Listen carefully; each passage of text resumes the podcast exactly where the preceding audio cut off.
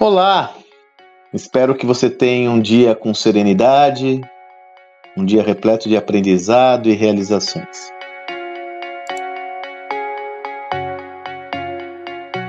No início dos anos 90, um consultor americano chamado George Stalk lançou um livro que fez um sucesso bastante relevante nos Estados Unidos. Aqui no Brasil ele não repetiu o mesmo êxito. É, o livro tinha o título Competing Against Time. Em português, Competindo contra o Tempo. Ele não foi publicado em português. Nem por isso a HSM não deixou de trazer o George Stalk ao Brasil. Quando a HSM fazia seminários de um dia, eu me recordo, bastante tempo atrás, o Salibão não perdia nada e continua não perdendo nada.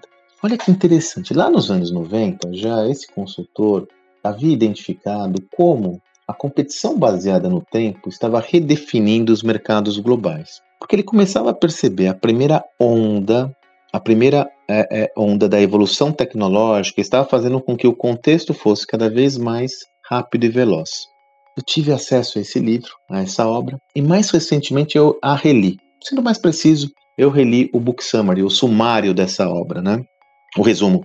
E é interessantíssimo porque ela encontra com uma convicção que eu e Salib estamos construindo ao longo dos últimos anos, que vem de uma percepção clara de como a velocidade, se há 30 anos atrás isso era uma realidade, como a velocidade hoje está modelando os negócios. O fato fundamental é que as novas organizações, muito dirigidas no conceito de centralidade do cliente, o nosso bom e velho customer centrist, acabaram instituindo modelos e sistemas que agilizaram demais o atendimento às necessidades do cliente. Deixa eu dar um exemplo breve para você. Na primeira semana, quando começou a pandemia aqui no Brasil, em março de 2020, eu me recordo que na primeira semana nós tínhamos a necessidade de fazer supermercado aqui e eu falei com a Valesca, vá, vamos dar uma olhada primeiro nos supermercados tradicionais. Eu entrei no site de um supermercado tradicional, eu fiz toda a compra e no final, quando eu fui pagar, eu recebi o aviso que aquela compra seria entregue em meros nove dias. nove dias. Falei, caraca, mano, tô perdendo todo esse tempo aqui. Aí, evidentemente, eu fui pro, pro Rap, fui pra, pra, pra Corner Shop, que eu tenho usado muito a Corner Shop, e eles entregaram em dois dias. Não, imagina em dois dias, entregaram em um dia, né? De um dia pro outro. Veja como. Essa é uma metáfora. Hoje, esse supermercado que eu entrei, essa companhia que eu entrei, que levava quase 10 dias, fez parcerias para entregar rapidamente, porque o consumidor foi muito mal acostumado. Nós estamos mal acostumados. Lembra daquele áudio que eu fiz sobre que cada vez mais temos clientes é, mimados no bom sentido? Pois é, um dos motivos é justamente cada vez mais nós temos as nossas atend necessidades atendidas com muita rapidez. E aí você tem projetos como o da, da Piscou, Levou, né? Esse é o título da Magalu, que o objetivo deles é entregar em seis horas, o Mercado Livre querendo entregar em seis horas, e por aí afora a Amazon começou a instituir essa visão nos Estados Unidos é, de agilidade na entrega, nós todos ficamos mal acostumados. Dessa forma é porque eu trago essa referência. Tenho visto empresas que têm se dedicado tradicionalmente a ter um nível de atendimento com excelência. Atende seu cliente com precisão, são muito queridos, acolhedores. Porém, eu tenho insistido. Não adianta você ser acolhedor querido, orientado às necessidades do cliente, se para que ele resolva um problema com você, ele leve dois dias e com seu concorrente ele leve um dia. A sensibilidade do cliente para tempo, hoje ela é até maior do que a flexibilidade para preço.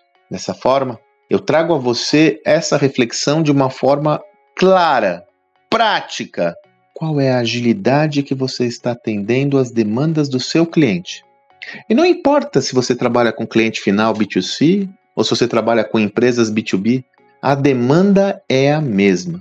Se você não se dedicar a ter uma entrega ágil, você ficará pelo caminho. Esse tema é tão relevante que, como eu eh, mencionei até na descrição desse áudio, eu e Salib estamos ponderando, talvez esse seja nosso próximo projeto, aí só para 2023, porque nós temos um projeto de cases agora, posteriormente para 2022 o livro de liderança, e talvez para 2023 ou final de 2022, um estudo aprofundado sobre essa tese de competição baseada no tempo, porque nos parece que cada vez mais ela vai ser central para a competitividade das organizações. Sendo assim, eu já sugiro que você se antecipe e reflita como a sua gestão está baseada no tempo, sobretudo o tempo de entrega às demandas do cliente.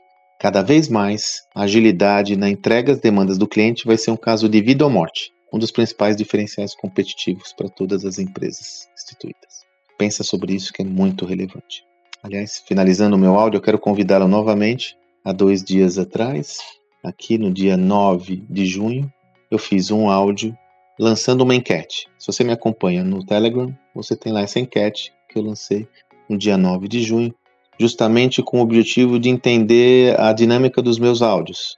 São três, fiz uma pergunta se eu tenho que manter os meus áudios diários. A pergunta é sim, não, ou então sim, só que com menor frequência. Eu gostaria muito da sua opinião, do seu feedback. Se você está no Telegram, pode responder na enquete. Se não, manda uma mensagem para mim. Você acha que eu devo continuar diariamente? Você acha que eu tenho que aumentar a frequência? Eu quero muito saber a sua opinião para que isso norteie a minha decisão quanto aos próximos passos desse projeto. Como sempre, walk the talk, né? Meu foco é a centralidade do cliente. Como você é a pessoa, a única razão de eu fazer esses áudios, você que vai definir qual é a dinâmica que eu vou utilizar por aqui. Por enquanto, espero que você tenha um excelente dia e até amanhã que eu volto aqui amanhã. Até!